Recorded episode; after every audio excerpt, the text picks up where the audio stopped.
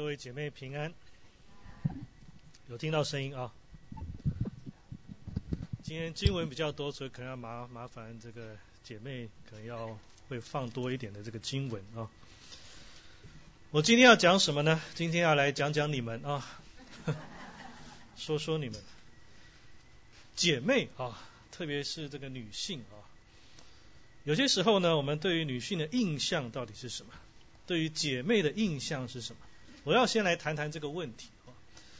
传统的社会当然对于这个妇女的印象是蛮刻板的哦，我相信在座的姐妹们大概都知道哦，在这个过去的这个社会当中，这个女人哦一直是被这个社会所压制的哦，被轻视的所谓的弱势团体哦。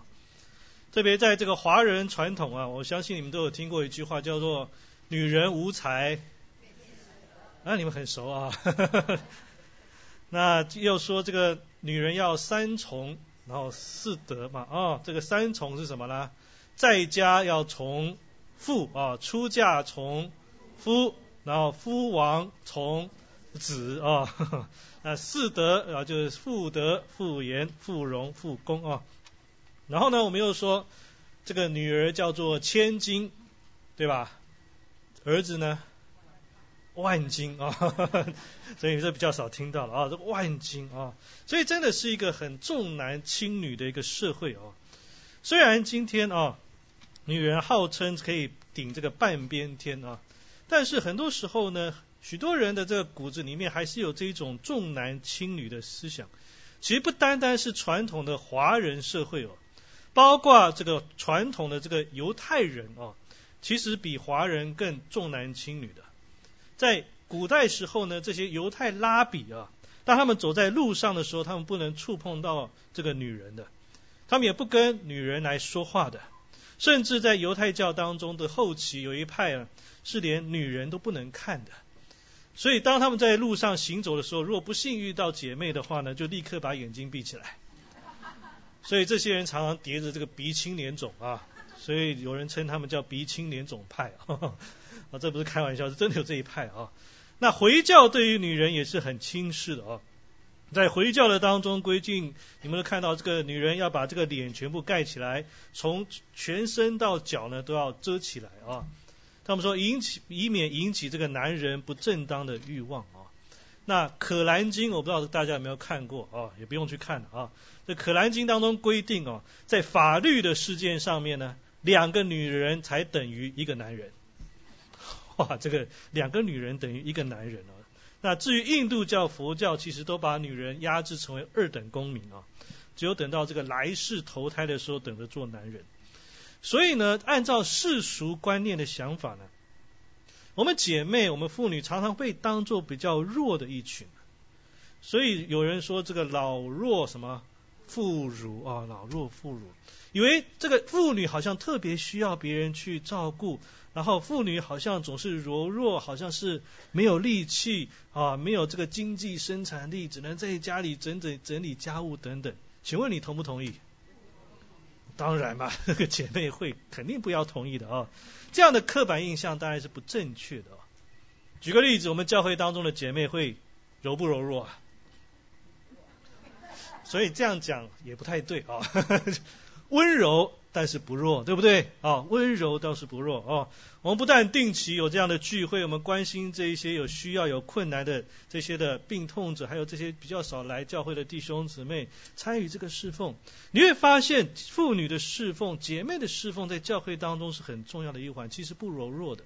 而且事实上，姐妹在许多的事情上面，往往是比弟兄更来的坚强的，而且是更加可以坚忍刻苦的。比如说有一件事情，生孩子，对吧？生孩子这个事情上，你们所能够忍受的痛苦、忍耐的跟煎熬，不是那两三句话就可以去说明的。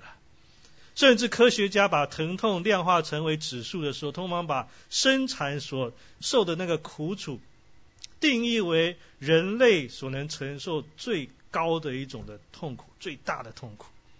而且照顾婴孩的母亲，往往为了保护那个儿女，她的性情可以变得异常的刚烈哦，不让别人来伤害她的孩子，甚至牺牲自己的性命也在所不惜啊。所以从这里来看呢，这个姐妹绝对不是弱者啊，我们必须要自己先打破这个观念的。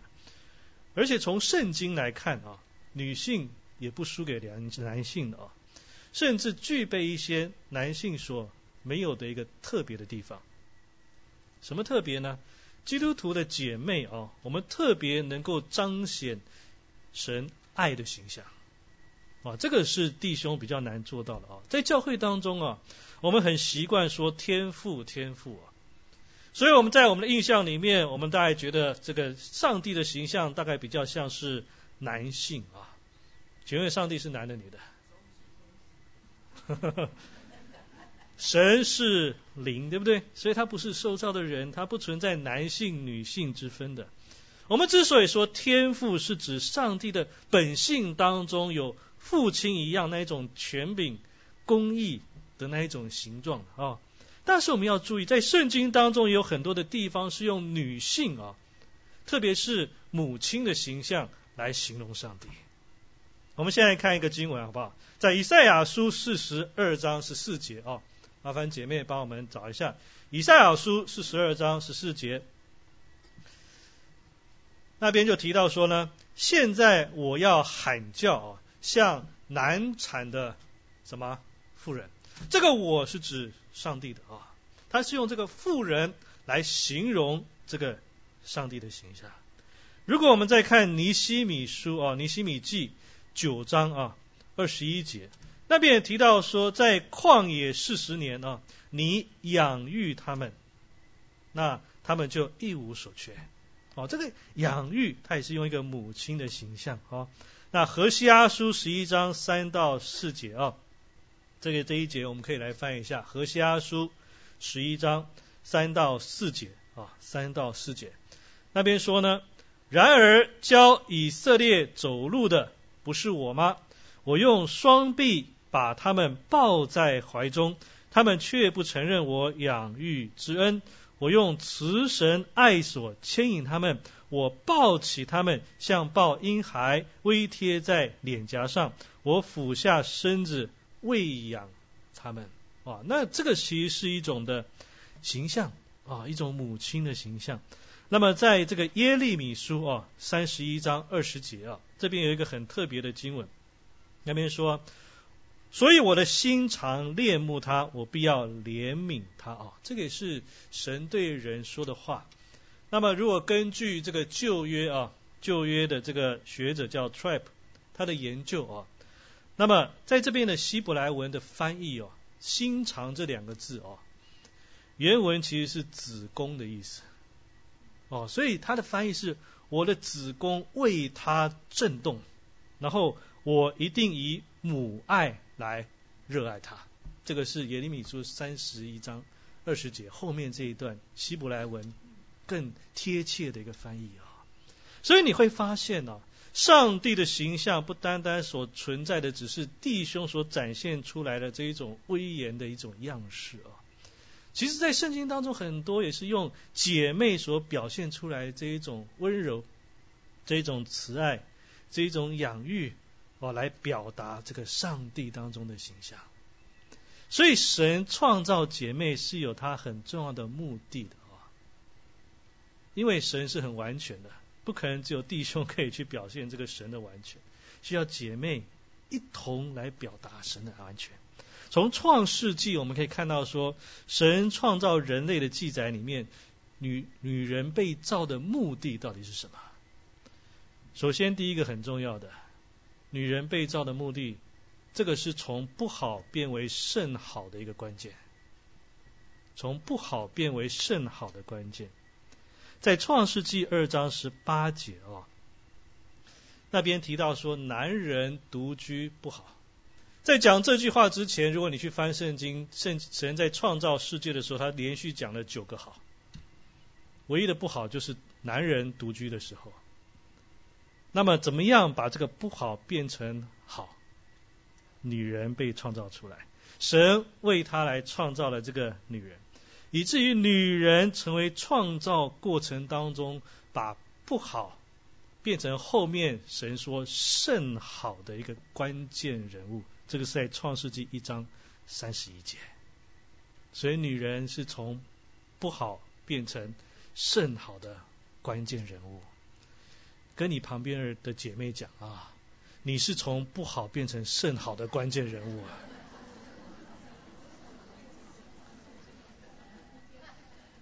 但如果你情绪不好的话，你也会把甚好变回不好。所以那个是一个 turning point，你知道吗？这个姐妹的创造是一个转变，从不好变为甚好。第二个很重要，建立一个伙伴的关系哦。这男人需要一个配偶来帮助他。在创世纪二章十八节，所以神在创造的设计当中，他赋予男女伙伴的关系。但是我们要知道，说从亚当取度肋骨来造夏娃，不是要表达女人附属在男人之下的，那个是要表达男女之间那个关系的一个亲密，而且那个是一个伙伴的关系。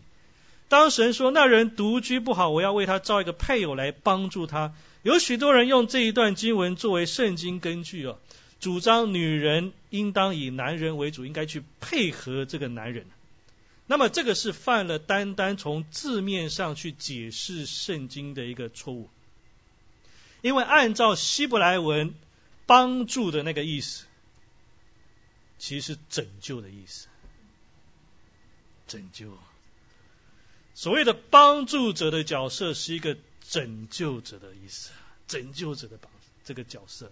所以那个不是一般所理解这个所谓的助手的那个意思啊，那个重点是一个拯救者，是一个完全把这个伙伴的关系去建立起来的一个重要的角色。还有一个，为什么神要创造女人？那个是一个保护者啊。这个我们常听到，神造女人的时候，刻意从男人最贴心的地方取出这个肋骨啊，为他造出一个骨中之骨、肉中之肉的伴侣。这个肋骨是保护心脏的啊，所以这个女人不单单是伙伴，甚至有拯救跟保护男人的责任啊。所以我们可以肯定哦，女人跟男人其实有同样珍贵的生命价值，因为男与女都是神按着自己的形象造的，《创世纪》一章二十六到二十七节。而且他与男人一起去蒙受神所厚赐的这个福分，也跟男人一同去承担神所托付的那个使命。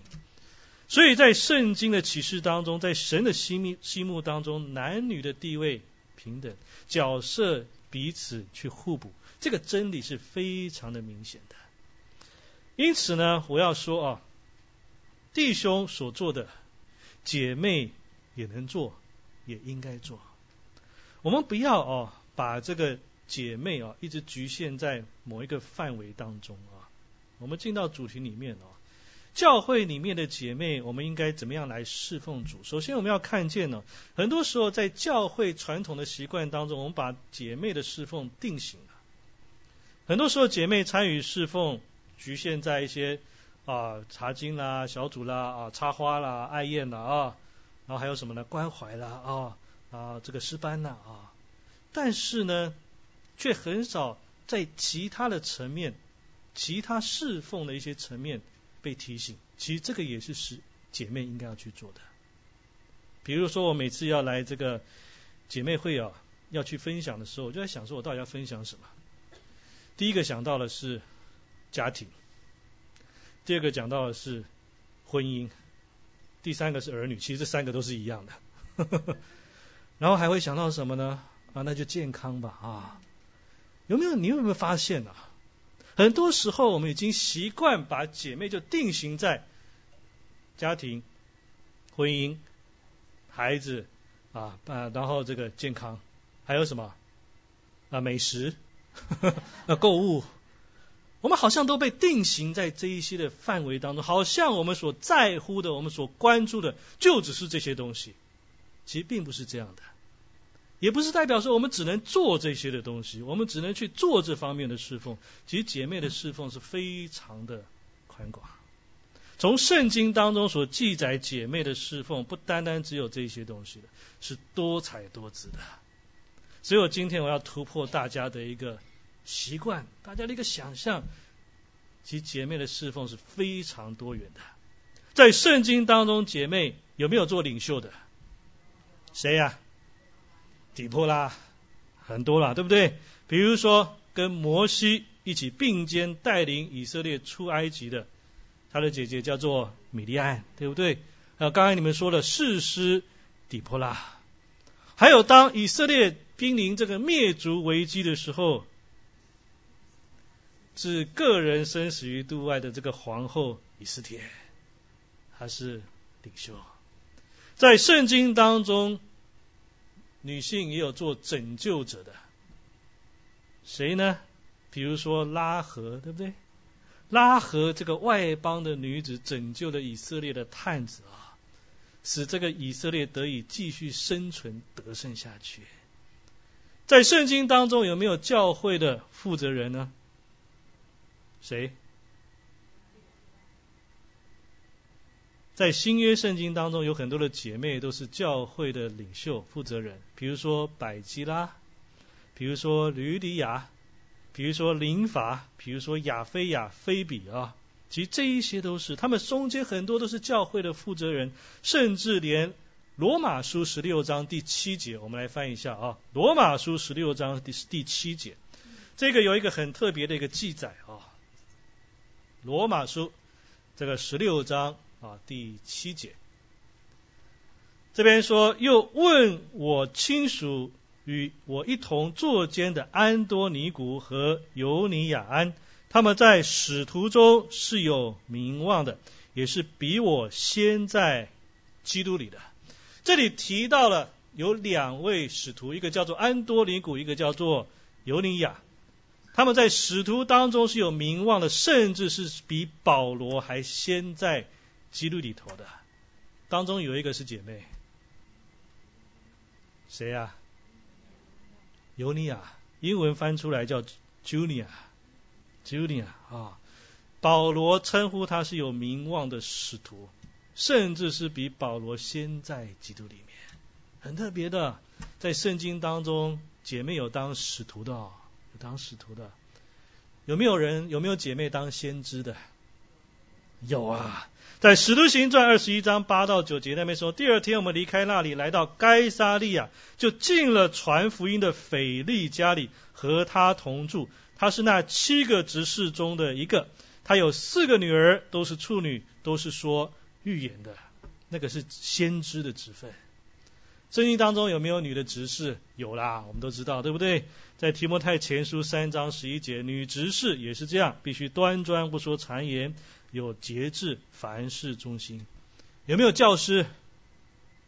有，在提多书二章第三节，又劝老年妇人举止。这个行动要恭敬，不说谗言，不给酒做奴仆。后面有一句话说：“用善道去教训人。”使徒行传十八章二十六节提到说，他在会堂里放胆讲道，百基拉、雅居拉听见就接他来，将神的道给他讲解更加详细。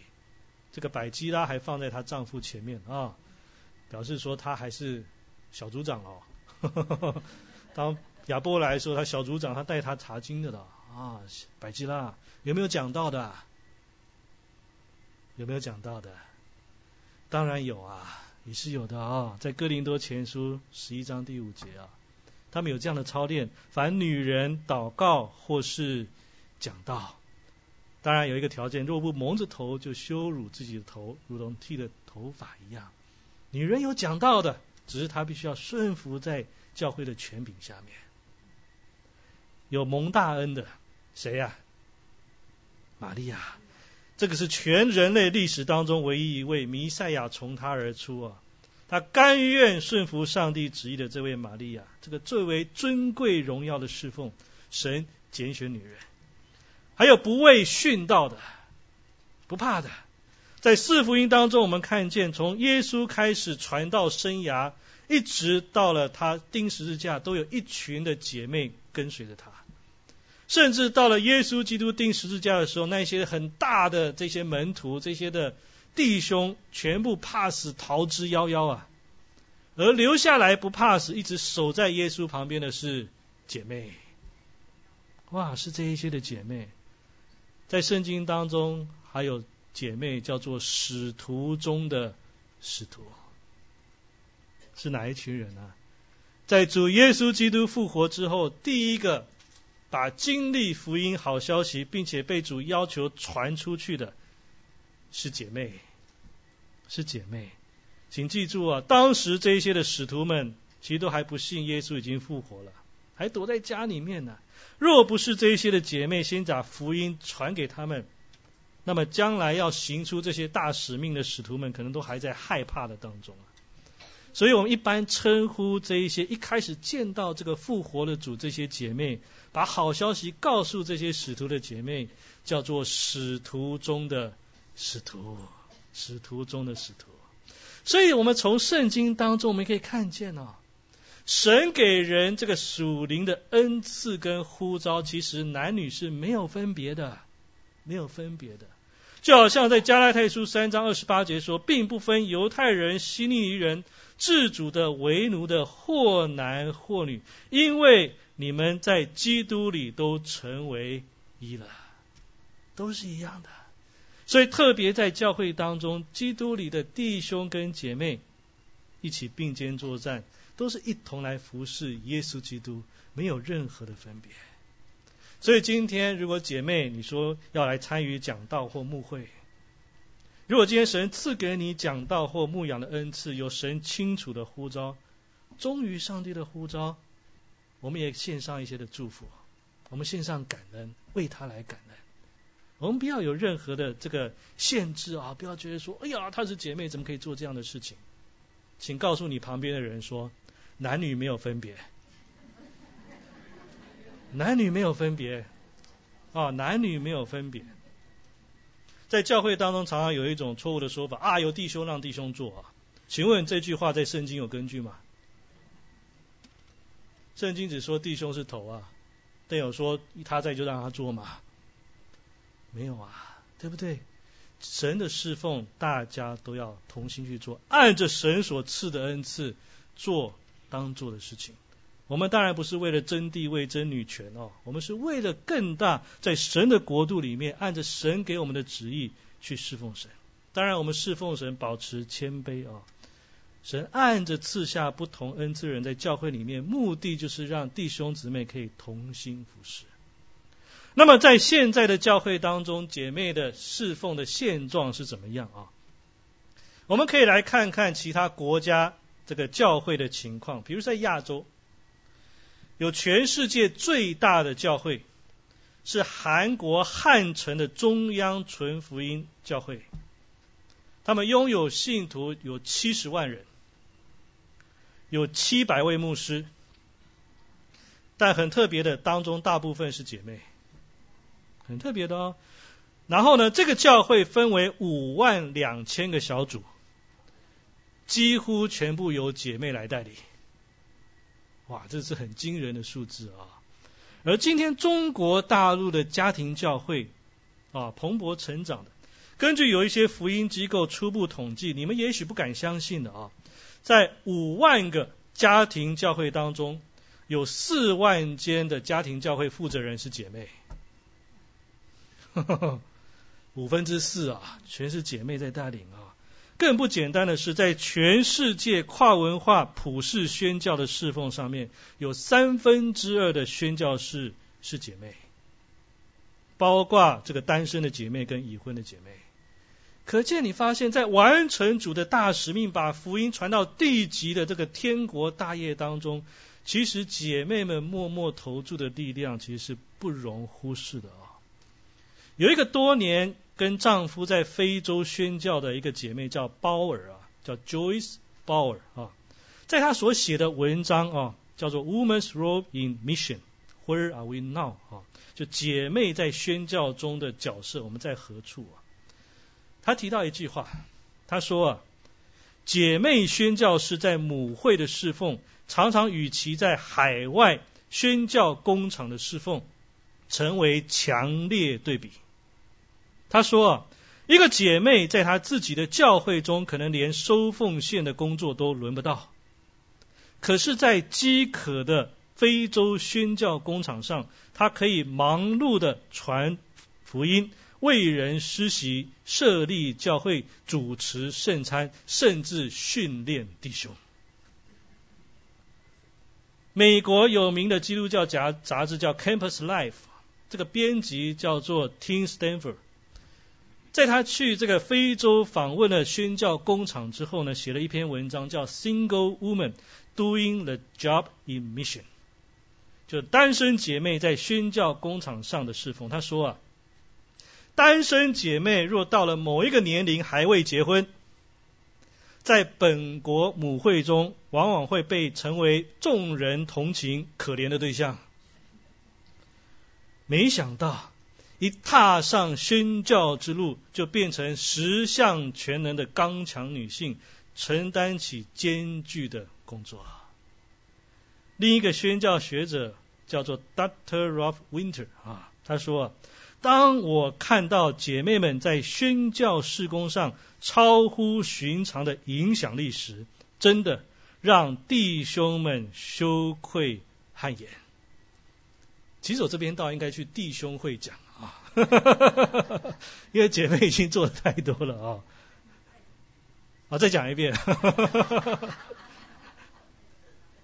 真的啊！所以今天弟兄，这个不是弟兄啊，各位姐妹们啊，我们看到，其实，在神的国度，在工厂当中，神是怎么样去使用姐妹啊？姐妹带来神的国度何等的复兴跟扩展。今天我们应该更多发挥自己的恩赐。虽然我们没有到外面去宣教，我们不是宣教士，但在我们教会里面的侍奉，要发挥恩赐在这个上面。神在你们的身上有更大、更重、更美的托付啊！圣经告诉我们有十个原因啊，为什么我们要殷勤来侍奉他？第一个原因啊。因为你被创造的目的就是为了要侍奉，要满足神的心意。在以弗所书二章第十节说：“我们原是他的工作，在基督耶稣里造成的，为要叫我们行善，就是神所预备叫我们行的。”每一个基督徒，不管弟兄或姐妹，都是在基督里造成，而且预备去行神所计划的事情。所以今天我们被创造的目的就是侍奉，要去满足神的心意。但是大多数人他可能还不明白到这一点。许多人会问说：“我存在这个世上的意义是什么？”神的答案就是侍奉，并且满足神预备叫我们在地上所行的。这个是我们活在世上的一个目的。我们是为了侍奉而被神所创造的人。第二个。我们被拯救的目的是为了神国度的圣功。我们来看这一段经文，在提摩太后书啊，提摩太后书一章第九节啊，提摩太后书一章第九节，这边说神救了我们，以圣招招我们，不是按我们的行为，乃是按他的旨意和恩典。这恩典是万古之先，在基督耶稣里。赐给我们的，今天我们的得救是神的计划跟旨意，目的是让我们有机会可以参与神的计划。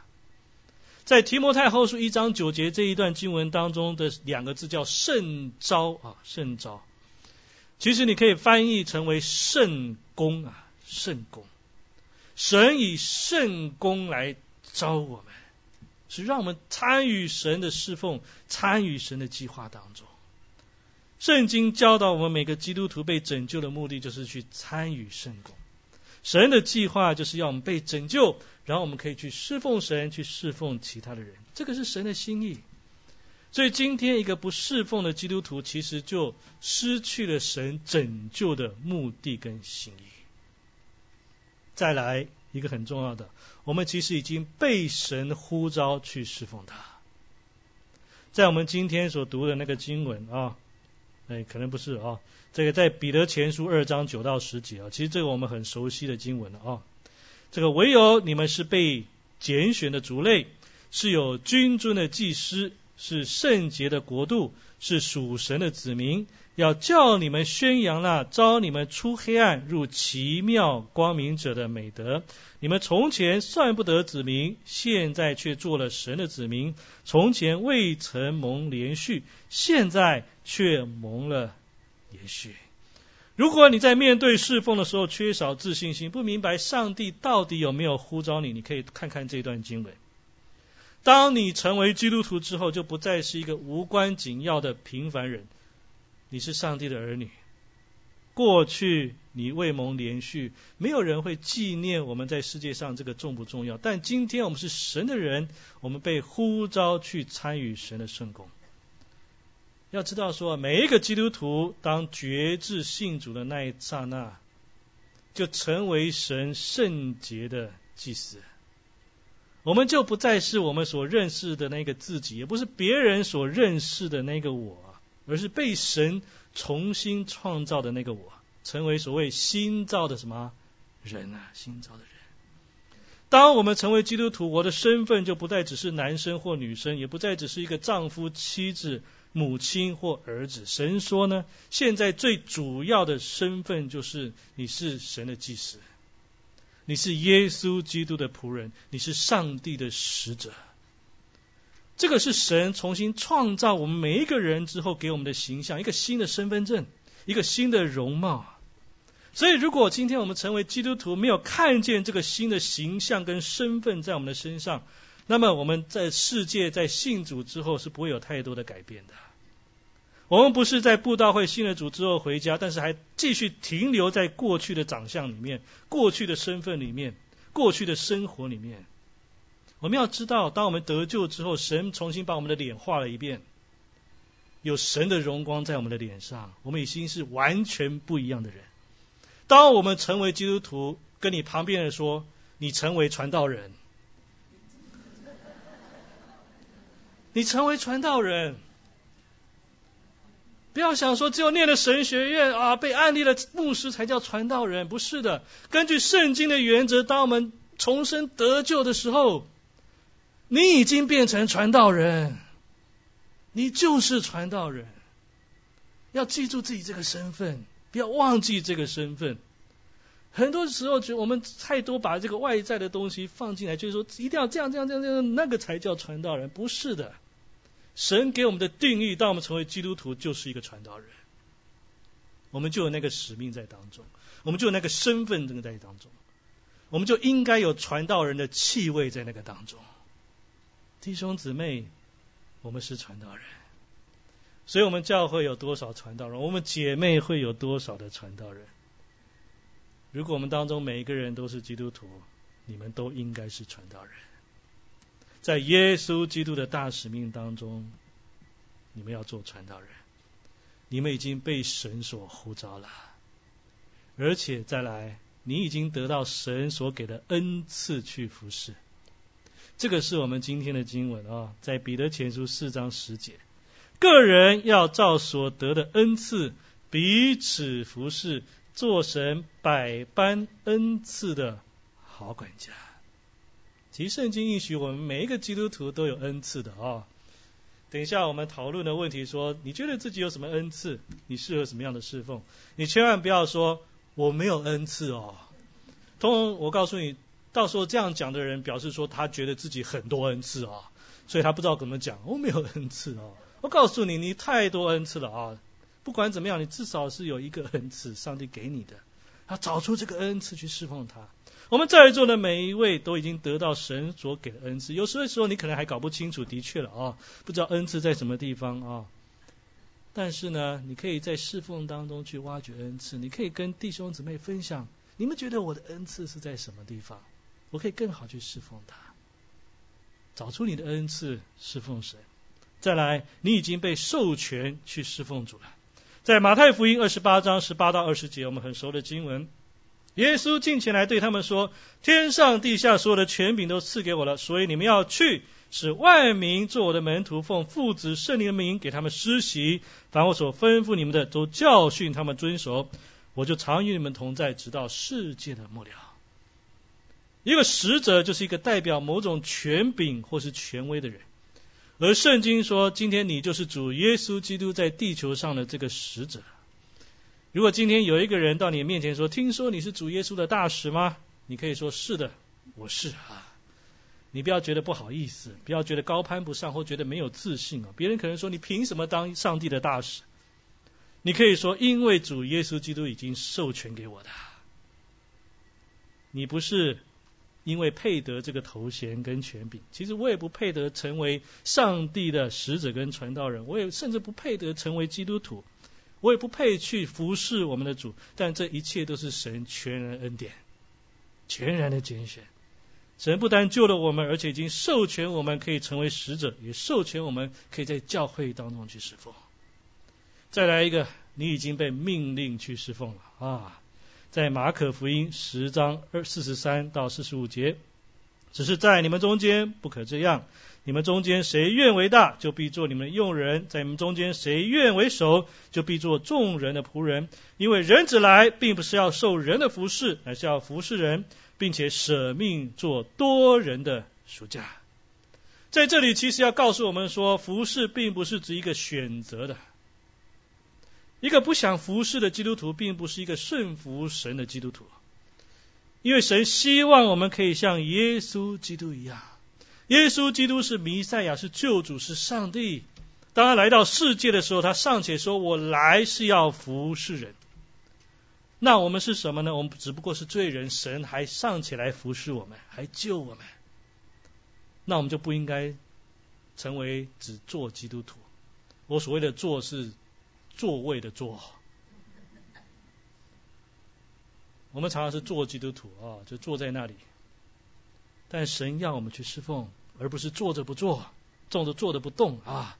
要去服侍神，服侍人，这个是神耶稣他自己给我们的榜样，其实神的命令。再来，你已经被预备去服侍了，在。以弗所书四章十一到十二节，他所赐的有使徒、有先知、有传福音、有牧师和教师。我要成全圣徒，各尽其职，建立基督的身体。神好像一名工头，他已经把每个人的岗位都指派好了，现在就等着各位各尽其职去建造基督的身体。神早就预备好了，只等着你出现。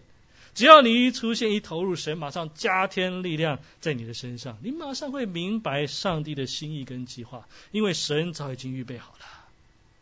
你马上会知道说神的计划是什么。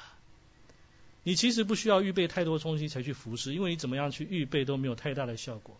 但有一个很重要，你要认识这位神，愿意跟随他，愿意委身，愿意顺服他。这个时候你会知道神的心意，他会带领你前面的方向。在现在这个时代，有很多人希望他能够得到圣灵的能力，能够知道圣灵的旨意。但是我要告诉各位，你要得到能力跟旨意，只有一个方法，就去侍奉。因为圣灵的能力跟上帝的旨意是为了侍奉而预备，而不是为了让你知道说我这一只股票该买什么。不是的，永远是为了侍奉。所以，如果你要经历圣灵，你要经历神，只有一个方法：侍奉。在侍奉当中去经历这一位主，再来，基督的身体需要你的侍奉。在哥林多前书十二章二十七节，你们就是基督的身子，并且各自做肢体。如果今天我没有完成上帝所托付给我的侍奉，那么我要说，今天你们每一位都被我背叛了。如果今天你没有完成上帝要你去做的侍奉，那我跟其他的弟兄姊妹都被你背叛了，为什么？因为今天我们每一位在神的肢体当中都是必要的部分，缺了当中的任何一个，基督的身体就不完全了。弟兄姊妹、姐妹啊，这个我的习惯啊，姐妹们啊，姐妹们，你可以想想看啊。如果今天你的肝呢对你说，今年我要休息一下，我不想工作了，我想要去度假啊，明年一月再回来，你会怎么说？你会不会说啊，你也跟我好几十年了啊，我的肝呢，好好休息吧，休息一年也是好的。不会的啊，你的肝不见了，其他的部分很快就败坏了啊。那么今天我们每一位是基督的身体，你可能是基督的眼睛哦，你可能是肝哦，你可能是手哦，你可能是脚哦，你可能是肾哦。如果你不愿意发挥该有的功能，你要知道，不是只有你自己受亏损，而是整个教会、整个基督的身体也会因我一个人而有所亏欠。所以，基督的身体需要每一个人都要投入侍奉当中。基督的身体就是我们。我们就是基督的身体，而基督的身体是为了这个世界所存在的，这个很重要的。每一个人都要发挥身体当中的功用。弟兄姊妹啊，我又说错了，姐妹们，姐妹们啊，基督的身体存在这个世界上是有很重要的目的啊，我们是为了拯救这个世界。如果这个身体没有办法发挥功用的话，不单是这个身体受到败坏，我要告诉你们，整个世界都要受到败坏，因为没有福音传给他们。在马太福音九章三十六到三十八节说，他看见许多人就怜悯他们，因为他们困苦流离，如同羊没有牧人一样。于是对门徒说，要收的庄稼多，过工的人少。所以你们当求庄稼的主打发工人出去收他的庄稼，姐妹们，这个是现在世界的光景。我们需要更多的人来侍奉，健全整个基督的身体，让教会在这个世界上能够发挥最大的效力。再来很重要的，我们未来要在主的面前交账。罗马书十四章十二节，这样看来，我们个人必要将自己的事在神面前说明了。在新约的圣经当中，耶稣用了很多比喻，告诉我们，神的仆人到了审判的时候，必须在主的台前去交账。有一天，你跟我都要站在主的台前，将神给我们的恩赐、才干、能力、精力放在天平的一头，然后要把我的侍奉放在天平的另外一头。神要以此来决定我是什么样的一个仆人，是一个忠心的仆人呢，或者是一个懒惰的仆人呢？有一天，我们每一个人都将这样站在神的面前，我们要向神交账。但是一个好消息，也是最后一个，我们会因为服侍而得到神的奖赏，神的奖赏。在罗哥罗西书三章二十四节，因你们知道从主那里必得着基业为赏赐，你们所侍奉的乃是主基督。在马太福音二十五章二十三节提到说，主人说：“好，你这又良善又忠心的仆人，你在不多的事上有忠心，我要把许多事派你管理，可以进来享受你主人的快乐。”圣经很清楚教导我们：我们为了神的圣功而造，我的拯救是为了服侍。我被神所呼召来服侍，神已经授权我们的服侍，命令我服侍，给我恩赐服侍，预备我服侍神的肢体需要的服侍。我将来要交账，但最后也说，我会因为我的侍奉而得到神的赏赐。所以何等有幸啊！我们能够来侍奉神，而且何等有幸啊！我们这一代姐妹可以这样被神所重用，这个是上帝的拣选跟恩典。神要用你们，只要愿意甘心乐意的献上生命为主所用。你说主耶稣，我愿意侍奉你，我奉献我自己。虽然我不明白，可能你现在到底要我做什么，但我先愿意献上我自己，按照你的心意来用我。神会依照他给你的恩赐。产生最美跟最好的侍奉，我们一起祷告。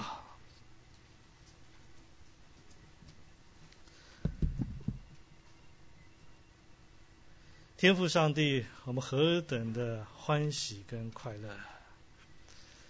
因为我们看见在神这宏大的国度当中，在许多的事工当中，你重用许多的姐妹。在这些的侍奉当中，成为柱石，成为许多基督徒的榜样。我们在这里也恳求你来使用我们，使用我们这一批的姐妹，扩张我们的境界，扩张我们的眼界，知道我们有太多太多侍奉，我们是可以参与的。也看见我们身上有丰富主你所赐的恩赐，求主你继续来兴起我们，帮助我们，让我们能够在侍奉的当中，能够更深的来经历主，充满喜乐，也能够在侍奉的当中带有从天而来的能力，能够震动人的生命。能够震动这个地方，能够震动世界。主，我们何等的感恩！因为你不偏待人，你在每一个基督徒的身身上的心意都是一样的。